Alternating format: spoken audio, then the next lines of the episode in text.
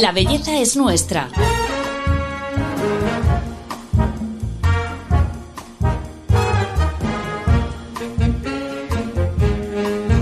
Un podcast de Telva. ¿Alguna vez has oído hablar del tricólogo? Son dermatólogos especialistas en salud del pelo y en España tenemos la suerte de tener al número uno. Hoy hablamos con él.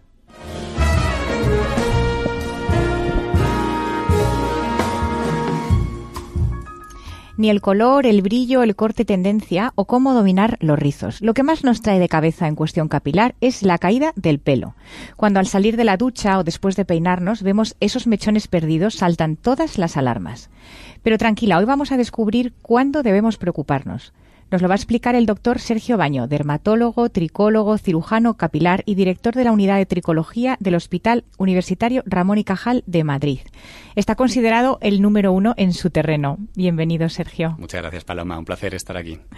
Bueno, lo primero eh, que quería preguntarte, ¿Cómo de normal es que se nos caiga el pelo y cuándo debemos preocuparnos? Bueno, esta es una pregunta muy interesante porque el cabello es normal que tenga cierta caída a lo largo del día. De hecho, solemos decir que es normal que se renueven entre 50 y 100 folículos cada día. El que el pelo se caiga no tiene por qué ser preocupante.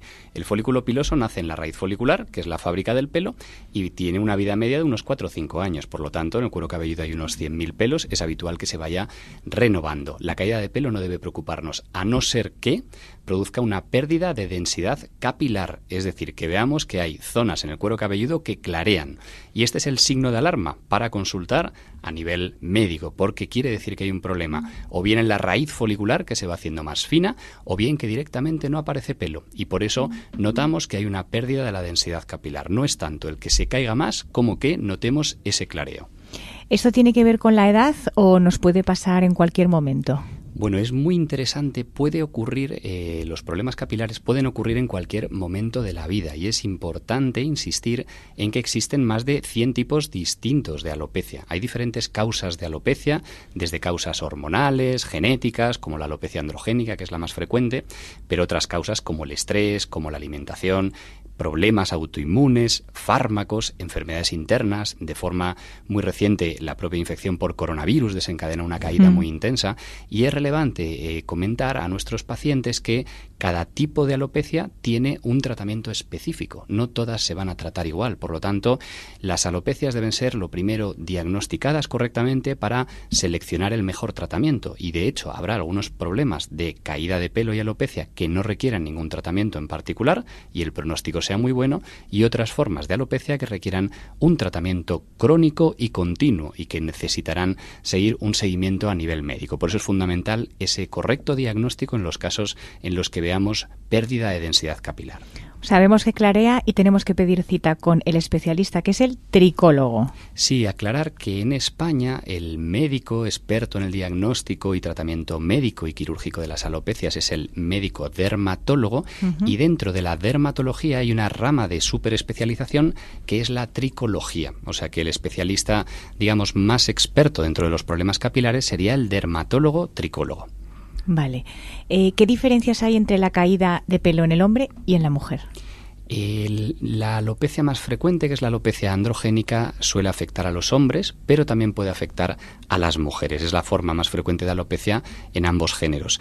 Por el contrario, hay otras formas de alopecia mucho más frecuentes en las mujeres, como puede ser el efluvio telógeno, que es sinónimo de caída acelerada de pelo por estrés o por algunas causas, como en este caso el coronavirus, alguna dieta, etcétera. Y hay otra forma de alopecia que está muy de moda en la actualidad porque ha aumentado muchísimo su incidencia en los últimos 20 años, que también es más frecuente en la mujer, que es la alopecia frontal fibrosante. Es un tipo de alopecia que aparece en mujeres normalmente después de la menopausia, que pierden las cejas y pierden densidad capilar en la zona de la diadema. Seguro que si hacéis memoria mm. habréis visto muchas mujeres con este problema por la calle porque es frecuente y es una de las alopecias estrella en nuestros congresos en la actualidad, porque esta forma de alopecia hace 25 años, 30 años no existía y actualmente es la forma de alopecia cicatricial más frecuente. Por lo tanto, sí que vemos que hay una variación según el género masculino femenino, tanto en la frecuencia como en la evolución de diferentes formas de alopecia. Este tipo de alopecia en la zona de la diadema que acaba de aparecer y que afecta especialmente a la mujer, si acaba de aparecer es porque hemos hecho algo mal en nuestros hábitos para que nazca o Bueno, esta pregunta que me estás haciendo, Paloma, es la gran pregunta que nos hacemos a nivel científico a día de hoy. ¿Por qué esta alopecia es tan frecuente ahora y no existía hace 25 años? Existen varias hipótesis, la más aceptada actualmente es que existe una predisposición genética en algunos pacientes eh, que desencadena un proceso inmunológico, pero que existe algún factor externo que todavía no sabemos si es hormonal, ambiental, cosmético que en pacientes susceptibles desencadena ese proceso inflamatorio y produce la alopecia. Esto está siendo motivo de estudio y a día de hoy podemos decir que sí que existen tratamientos que son muy efectivos para frenar el avance de esta alopecia, estabilizarla, pero todavía no sabemos los eh, ítems o los aspectos exactos del ambiente, del entorno que pueden estar influyendo en el desarrollo de esta alopecia. Vale. Al igual que en la salud y la calidad de la piel influyen muchísimos hábitos que, dicen el exposoma. Eh, ¿También eso pasa con el pelo? El sol, la contaminación, la alimentación. Sí, y en este punto es importante diferenciar eh, que el folículo piloso, como hablábamos antes, nace en la raíz folicular, que es una estructura que está a unos 3 milímetros debajo de la piel del cuero cabelludo. Eh, ese folículo piloso puede someterse a agresiones externas, como pueden ser agresiones térmicas, la plancha, el secador, o químicas, los tintes, eh, físicas, la radiación ultravioleta, etcétera, y esas agresiones pueden empeorar el aspecto cosmético de la fibra capilar del folículo piloso porque debiliten la cutícula, la deshidraten, produzcan una que favorezca la rotura del pelo, pero es importante diferenciar que esas agresiones externas de cuero cabelludo para afuera nunca van a empeorar o producir ningún tipo de alopecia. ¿Por qué? Porque las alopecias se producen por una alteración de la fábrica, de la raíz que está debajo de la piel. Lo que hagamos a nivel externo, tanto a nivel agresiones como a nivel cosméticos, champús, etcétera, van a mejorar el aspecto cosmético del pelo o empeorarlo, pero no van a hacer que el pelo se destruya, se haga más fino o que evolucione una calvicie. Yo creo que esta diferencia es fundamental porque muchas pacientes nos preguntan hmm. si van a empeorar su alopecia por usar tintes, por usar determinados compuestos químicos. Nunca va a empeorar ni a mejorar, simplemente pueden modular el aspecto estético externo del folículo piloso. ¿Y de alimentación hay algo que nos haga tener el pelo más fuerte? Bueno, en la alimentación es más importante el no tener déficits que el tener eh, exceso de algunos ingredientes. Si se lleva una dieta normal, vamos a tener un pelo sano. Si tenemos alguna dieta o llevamos alguna dieta un poco eh, estricta, podemos tener déficit de algunos oligoelementos y de algunas sustancias importantes para el pelo, como puede ser el hierro, como puede ser la biotina, y en ese caso sí que tendremos que suplementar. Por lo tanto, no por mm, tomar de, determinados alimentos o determinados productos va a mejorar la calidad del pelo, pero sí debemos evitar su déficit. Vale, eh, nos contabas ahora cómo eh, lo importante es la raíz del pelo y no tanto lo que le hagas a, la parte más externa con el tema de los tintes. Pero la industria cosmética, por ejemplo, eh, tiene puesto el foco en el cuero cabelludo. ¿Es acertado esto de cuidar tanto el cuero cabelludo para que el pelo esté mejor? Digamos que el cuero cabelludo es una estructura eh, en la cual eh, es incidental. El folículo piloso eh, nace en la raíz, que es una estructura que está debajo de la piel del cuero cabelludo. El que el cuero cabelludo tenga una buena salud es importante por dos razones. A nivel cosmético, para que no se produzca dermatitis, no se produzca caspa, y una segunda razón que es para que al paciente no le produzca síntomas como picor, incluso molestia al mover el pelo, etcétera para que el cuero cabelludo tuviera una alteración tan importante como que evite el crecimiento de pelo o produzca una caída de pelo debería ser ya un proceso muy muy muy intenso. Por lo tanto, yo no le daría tanta importancia al cuero cabelludo si lo que nos queremos fijar es en que eh, la alopecia mejore o el eh, folículo piloso crezca de forma adecuada. Yo tengo mucha curiosidad por saber cuál es la rutina de cuidado de pelo de un tricólogo como tú, Sergio. bueno, pues la verdad que... ¿Te exfolias el cuero cabelludo, por ejemplo? Pues te voy a confesar que llevo una rutina bastante simple. Eh, em, afortunadamente no he tenido problemas de, cabello ni de cuero cabelludo, sino sí que seguiría la rutina pertinente para mejorarla. Yo creo que como así eh, romper algunos falsos mitos en los varones, eh, no es malo lavarse el pelo a diario. Hay que utilizar un champú adaptado a tu tipo de, eh, de cuero cabelludo, si es más o menos graso, si tienes tendencia a tener dermatitis seborreica o no, pero lo que yo le digo a mis pacientes, el utilizar un champú u otro al final no va a hacer que te aparezca o no calvicie. Eso es un problema totalmente distinto. Es más, yo soy un heavy user de, de gomina desde hace ya muchos años y yo les digo a mis pacientes que no es problema el utilizar gomina, no va a ahogar el poro, como a veces escuchamos mm. en diferentes centros. Eh, eh, la, la, alopecia es un problema interno, un problema genético, un problema que tiene una causa médica y que lo que hagamos a nivel cosmético no va a influir.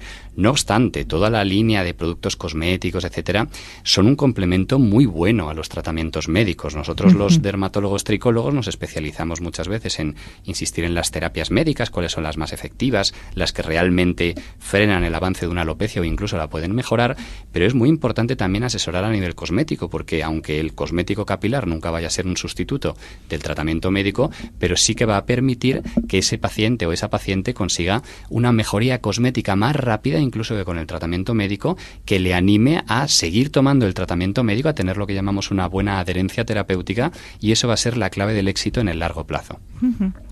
Hablando de, tratamientos médicos, el hecho de que haya medicación que realmente funciona en la caída del pelo se puede decir que es algo casual.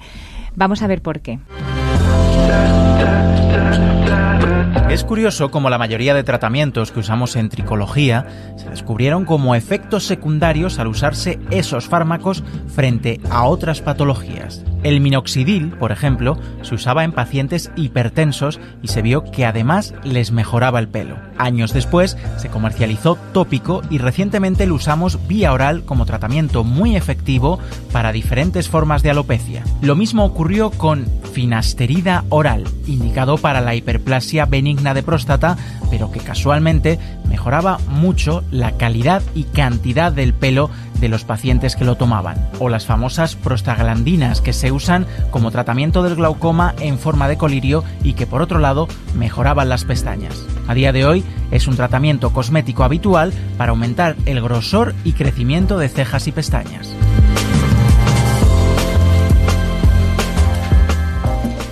Esto es bastante curioso, que todo es como un efecto secundario, ¿no? Sí, la verdad que en tricología y en muchas parcelas de la medicina, gran parte de los tratamientos que tenemos se han descubierto mm, de casualidad, porque funcionaban para otras indicaciones y tenían un efecto que no se conocía y que en este sentido era que engrosaba y mejoraba el pelo. Y a raíz de ahí lo hemos empezado a utilizar ya desde hace muchos años en, tricología.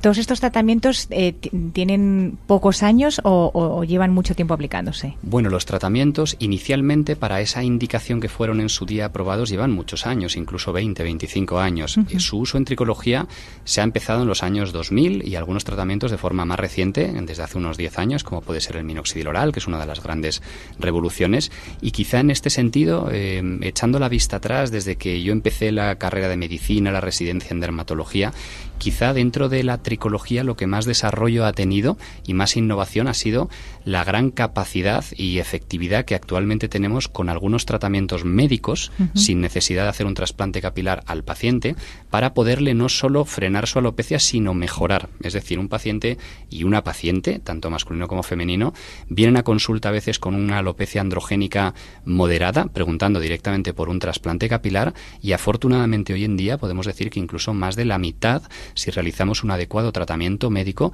va a conseguir una mejora importante en su densidad capilar que va a hacer que no tenga que operarse. Y esto es una gran revolución que antiguamente no éramos capaces de ofrecer a los pacientes y que actualmente sí somos. Los trasplantes capilares eh, también se hacen en mujeres. Sí, el trasplante capilar es una técnica eh, mínimamente invasiva que consiste en trasladar pelo de la zona de la nuca, que es un pelo más resistente a la alopecia, no tiene receptores hormonales, y trasladarlo uno a uno a la zona de alopecia del paciente. Los hombres eh, son muy conocidos por los trasplantes capilares porque es un tema menos tabú, pero también operamos mujeres, siempre que sean buenas candidatas, este es un punto muy importante. No todo paciente, ni hombre ni mujer, es buen candidato para un trasplante capilar, tiene que cumplir una serie de condiciones. Tener buen pelo en la zona donante, en la zona de la nuca, tener un grosor adecuado, una densidad adecuada, que su alopecia no sea muy extensa y que su alopecia esté estabilizada. Esto que hacen algunos pacientes de viajar a otros países, someterse a trasplante sin haber recibido una valoración previa es muy temerario porque puedes no ser buen candidato. Y en este sentido las mujeres en general son peores candidatas que los hombres porque tienen un pelo más fino y menos zona donante, pero la mujer que es buena candidata puede someterse a un trasplante capilar con el mismo grado de éxito que un varón y esto es algo que también suele ser poco conocido. ¿Grado de éxito es que ya tienes pelo toda la vida?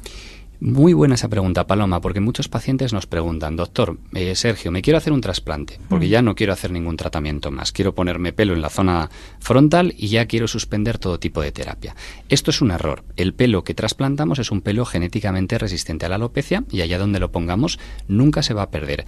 Pero la alopecia del paciente o de la paciente no se cura por hacerle un trasplante. Por lo tanto, además del trasplante, va a requerir seguir con el tratamiento médico para evitar que el pelo no trasplantado se siga perdiendo. Y esto es tanto más importante cuanto más joven sea el paciente. Hemos visto casos de chicos de 20 años que les han hecho un trasplante mm, en la zona frontal, no le han dado tratamiento y cinco años después tiene en la zona frontal pelo, pero en la zona justo de detrás no tiene pelo. Y esto es totalmente antinatural, por lo tanto requiere un nuevo trasplante y ahí está la importancia de la asesoría adecuada en la estrategia de tratamiento en el medio largo plazo.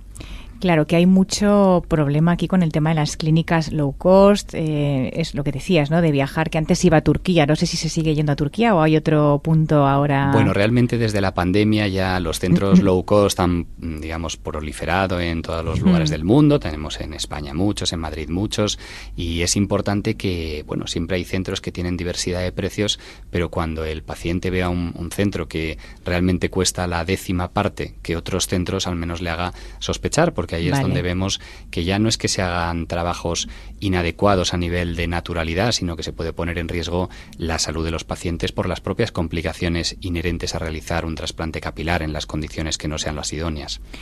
¿Qué señales de alarma nos tienen que saltar, además del precio, que efectivamente ya te hace dudar, eh, de que esa clínica bueno, eh, yo diría una pista muy buena, que es que una cirugía tiene que ser realizada por un doctor. Hmm. Si cuando buscamos información, pues no vemos ningún doctor o, no nos digan qué doctor nos va a operar, muchas veces hay clínicas que hay un doctor eh, que figura, pero que no opera, y hmm. los que operan son profesionales no médicos que, pueden hacer puntualmente algunas cosas muy bien, pero que si surge una complicación médica no son médicos. Entonces, algo tan básico como ello creo que es, que es fundamental que el paciente lo conozca.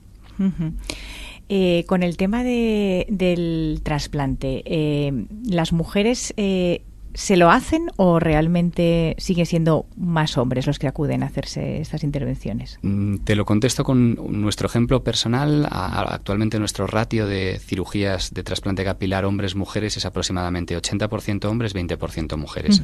Los hombres les operamos más porque en general son mejores candidatos. Las mujeres no suelen ser tan buenas candidatas, las que lo son si se benefician de un trasplante capilar, pero afortunadamente como cada vez disponemos de más terapias médicas efectivas, la gran mayoría de las mujeres no va a necesitar un trasplante capilar porque ya va, a mejorar lo suficiente con estos tratamientos médicos. El trasplante es la última opción. Antes de llegar ahí pasamos por un montón de pasos, eh, los tratamientos médicos como bien dices, pero antes incluso de ir al profesional eh, vamos a por productos anticaída, pastillas anticaída.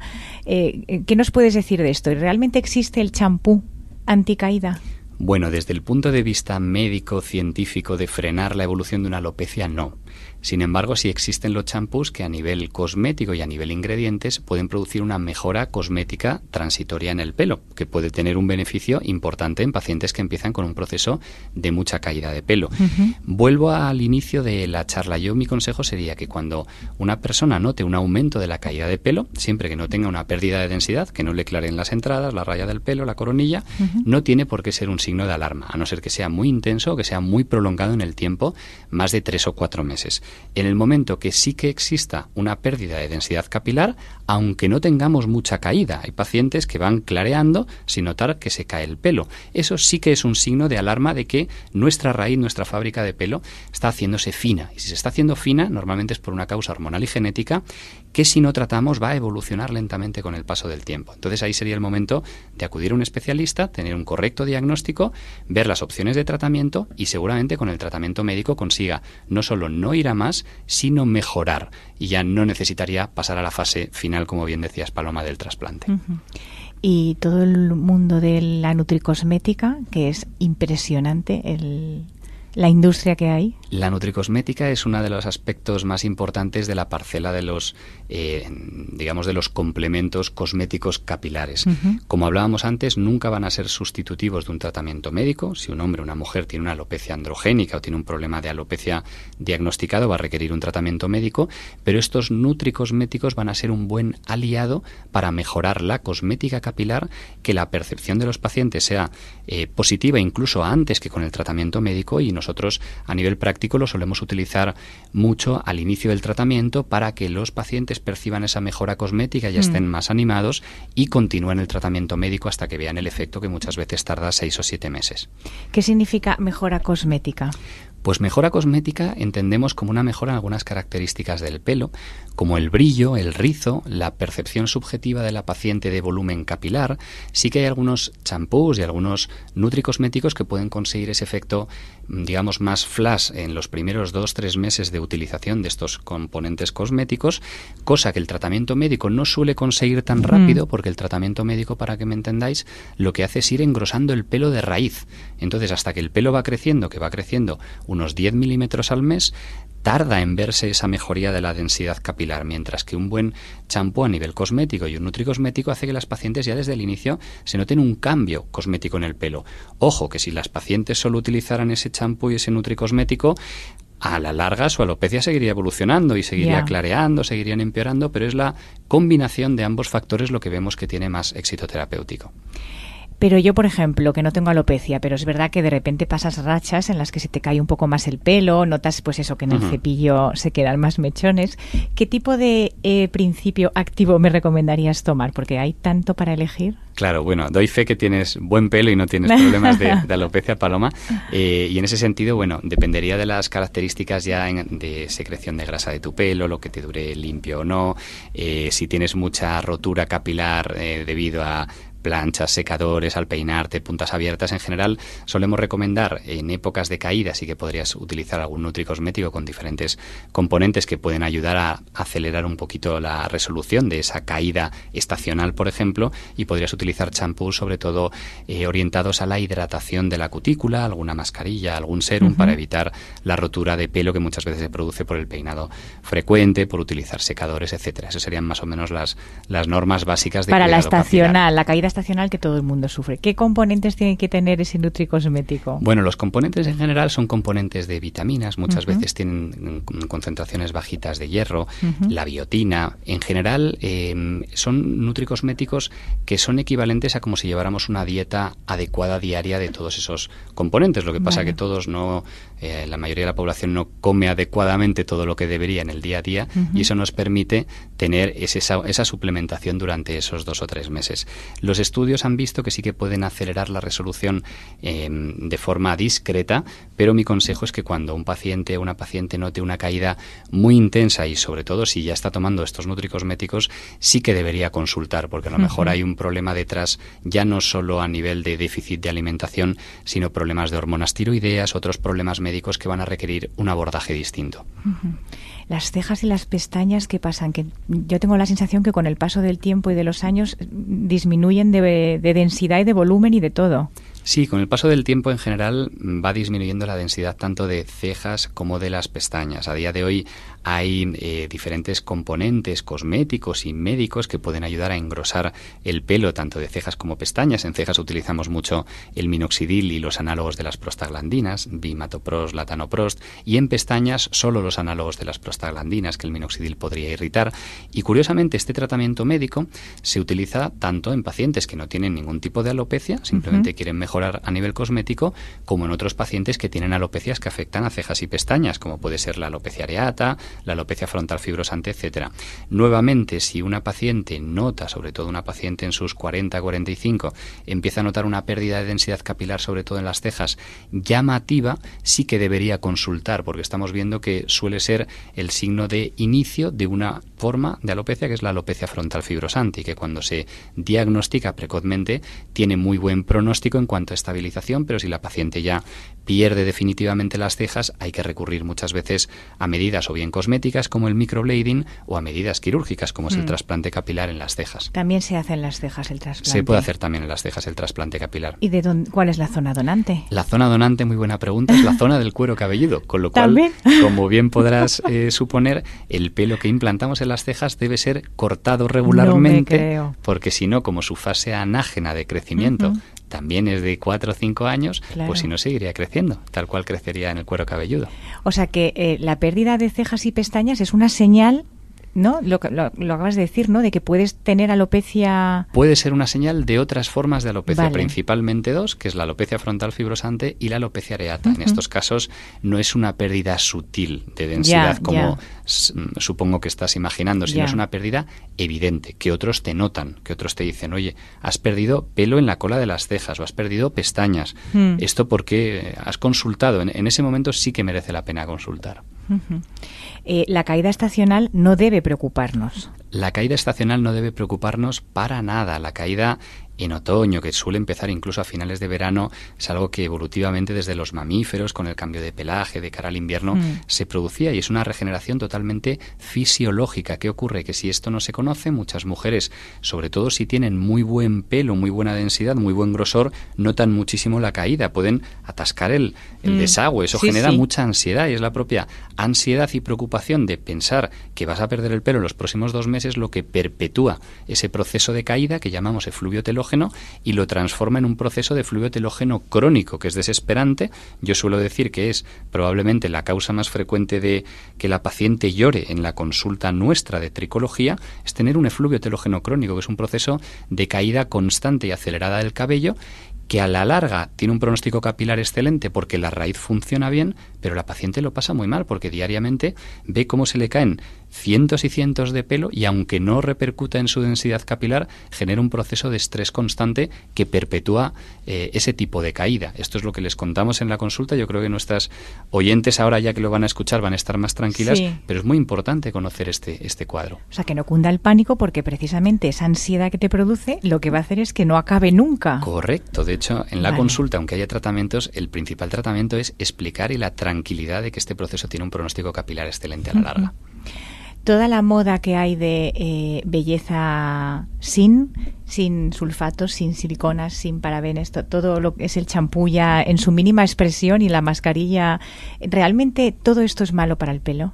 Bueno, no es malo para la raíz folicular, eh, no es malo para la evolución de ninguna alopecia, puede ser malo para la fibra capilar y para la cosmética del pelo. Hay algunas pacientes que se abusan de determinados componentes eh, y químicos y que pueden tener la cutícula más deshidratada y favorecer la rotura del pelo. Hay determinados hábitos cosméticos que también pueden influir en ello. El eh, peinarse o cepillarse con el pelo húmedo puede producir estas burbujas de aire en el pelo que favorezca la ruptura. Pero todos esos factores son factores externos, nunca van a llegar a la raíz folicular. Por lo tanto, imaginaros que en el caso extremo que una paciente se quemara el pelo con la plancha, en unos eh, meses va a volver a crecer ese pelo de forma normal desde la raíz. Lo que pasa es que va a estar unos meses hmm. con el pelo cosméticamente más feo. o sea, sí influyen en la fibra capilar y a nivel cosmético, no influyen en la raíz, por lo tanto no influyen a la larga a nivel médico. O sea, en realidad es muy importante esta diferencia que tú haces de el, folículo y lo que es luego lo que es todo el pelo. Exactamente. La melena, que una cosa es la cosmética y otra cosa es la salud y la alopecia que viene de la raíz. Exactamente, por supuesto, es fundamental. Por eso los tratamientos que realmente son muy efectivos son los que aplicamos o utilizamos o bien vía oral, que llegan por circulación sanguínea a la raíz folicular, o bien en forma de microinyecciones, o aplicando productos externos, pero no en forma de champú, que tiene un contacto con el cuero cabelludo de escasos segundos, sino productos que se aplican durante toda la noche para que dé tiempo a que se pueda absorber y llegar a la raíz, que es donde queremos que haga el efecto. Las clásicas ampollas. Me refería más bien a productos farmacológicos tipo ah, minoxidil, antiandrógenos, productos médicos que buscan esa penetración hasta la raíz folicular, eso es. Bueno, Sergio, pues eh, para cerrar el episodio precisamente te voy a pedir que nos eh, digas qué cinco novedades en tratamientos médicos hay en el para tratar la alopecia.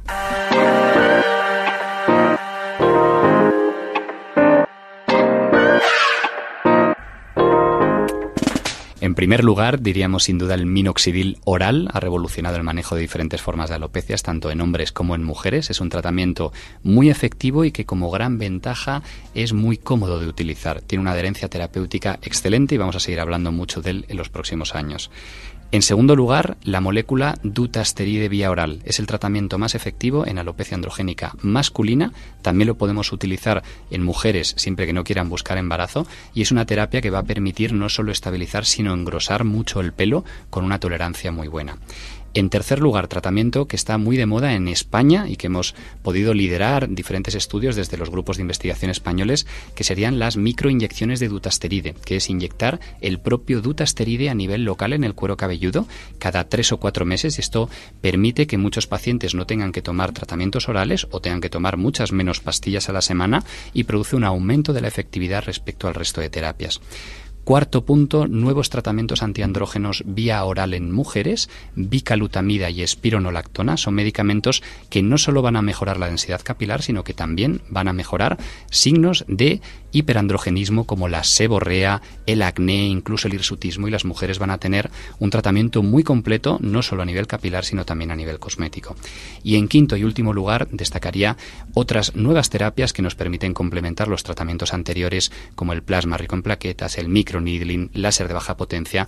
En conclusión, tenemos un arsenal terapéutico a día de hoy que nos permite individualizar la estrategia de tratamiento para cada paciente y que permita que el paciente pueda mantener este tratamiento a medio o largo plazo lo que va a ser clave del éxito. Supongo que podría estar bastante cabreado con lo que me pasó. Pero cuesta seguir enfadado cuando hay tanta belleza en el mundo.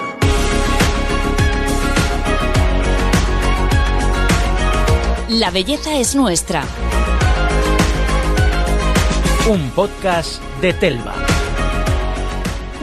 Bueno, la verdad es que menuda batería de tratamientos eh, para tratar la alopecia. Sí, la verdad que ha sido, yo creo, la gran revolución en nuestro campo en los últimos 10 años. eh, El aumento de número de tratamientos realmente efectivos. Sí, hasta láser, inyecciones de plasma, que son tratamientos que a priori piensas que son solo para la piel, también para el pelo. Sí, la verdad que Actualmente abordamos las alopecias desde una perspectiva multimodal y hacemos Mm. tratamientos ya no solo con un tratamiento, sino complementamos varios a dosis bajas para que sea más cómodo para el paciente y vemos que tiene un efecto sinérgico y podemos aumentar todavía más la efectividad. Muy bueno. Lo único es siempre recomendar que sea con un profesional, con un médico, porque muchos son con prescripción médica. De hecho, estos tratamientos. Por supuesto, todos estos tratamientos son Mm. farmacológicos y son tratamientos de prescripción médica y que requieren una supervisión médica y lo primero tener el correcto diagnóstico de la alopecia para Mm. seleccionar qué tratamiento es el idóneo. Muy bien, Sergio. Pues muchísimas gracias por todo lo que hemos aprendido contigo hoy de caída de pelo y cuidado de pelo. Gracias Paloma, un auténtico placer haber estado aquí con vosotros. Bueno, y a todos vosotros os agradecemos que nos escuchéis siempre y os esperamos en el próximo capítulo de La Belleza es Nuestra. Hasta pronto.